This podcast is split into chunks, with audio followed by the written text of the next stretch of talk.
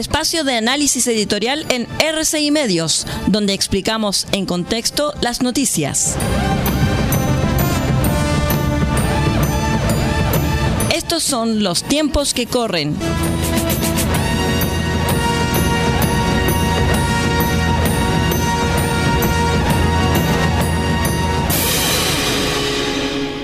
Señoras y señores auditores, bienvenidos a los tiempos que corren. Vamos a hacer una breve pausa con respecto a los temas políticos y sociales porque me gustaría que habláramos un poco de cultura y de ciencias. Fíjense que esta semana se da inicio al Congreso Futuro, la posibilidad de la ciudadanía de Atacama para tener expositores a nivel nacional y mundial y poder dar a conocer la divulgación científica en un lenguaje claro y preciso para todos. Por esta razón es que la convocatoria de Congreso Futuro es abierta a toda la comunidad.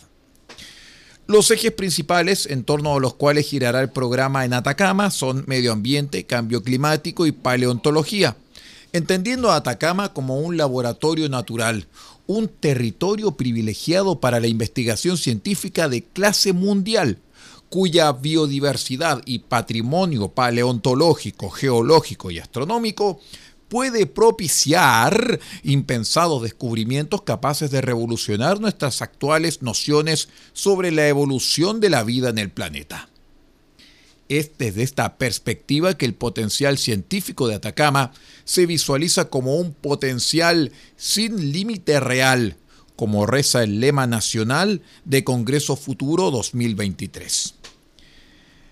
Fíjense que desde el gobierno regional de Atacama también se habló acerca de Congreso Futuro y se indicó que da inicio a una serie de iniciativas que buscan estimular el desarrollo científico en la región en diferentes niveles desde la educación escolar y universitaria hasta la gestión institucional de modo colaborativo en el marco de la entrega de desarrollo regional y contribuyendo a la consolidación identitaria y el mejoramiento de la calidad de vida de todos y cada uno de sus habitantes.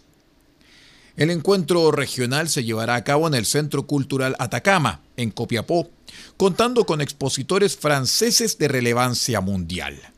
Habrá también actividades de extensión desde el atardecer del jueves 19 en el exterior de la antigua estación de trenes de Caldera, hoy conocido, como todos lo saben, como el Centro Cultural Estación ubicado a pocos metros de la playa, donde tendrá lugar el evento de clausura, con una proyección audiovisual al aire libre musicalizada por nuestra querida Orquesta Filarmónica Regional de Atacama.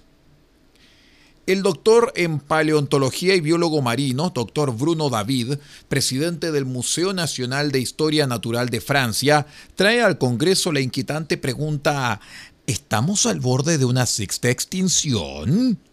Por su parte, el doctor Yves Leconte, director de investigación del Instituto Nacional de Francia para la Agricultura, Alimentación y Medio Ambiente, INRAE, por sus siglas en francés, experto en apicultura y medio ambiente, expondrá su profundo conocimiento sobre la sociedad de las abejas y su aporte a una nueva economía de desarrollo sostenible y sustentable. La jornada inaugural contará con una conferencia magistral del astrónomo y Premio Nacional de Ciencias, doctor Mario Amuy, sobre el potencial astronómico de nuestra región. También habrá ponencias y participación en paneles del filósofo y biólogo doctor Ricardo Rozzi, precursor de la ética biocultural y líder científico de la Reserva de la Biosfera del Cabo de Hornos y del ingeniero matemático Álvaro Fischer, destacado gestor de políticas públicas y privadas en innovación y uno de los promotores de la estrategia de los laboratorios naturales.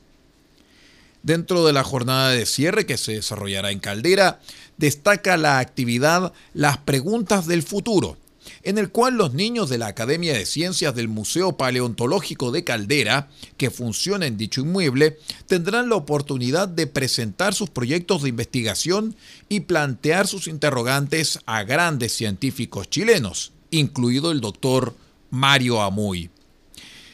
Es muy importante para nuestra comunidad el poder estar presentes en esta instancia. Como lo hemos señalado ya en este comentario, de divulgación científica, con un lenguaje claro y consistente para la gente. buscando abrir la frecuentemente encerrada comunidad de las ciencias, pero también con un mensaje de futuro y proyecciones para esa misma comunidad. Que tenga un lindo día. Hemos presentado el espacio de análisis editorial en RCI Medios, donde explicamos en contexto las noticias. Hasta aquí llegan los tiempos que corren. Hasta una próxima oportunidad.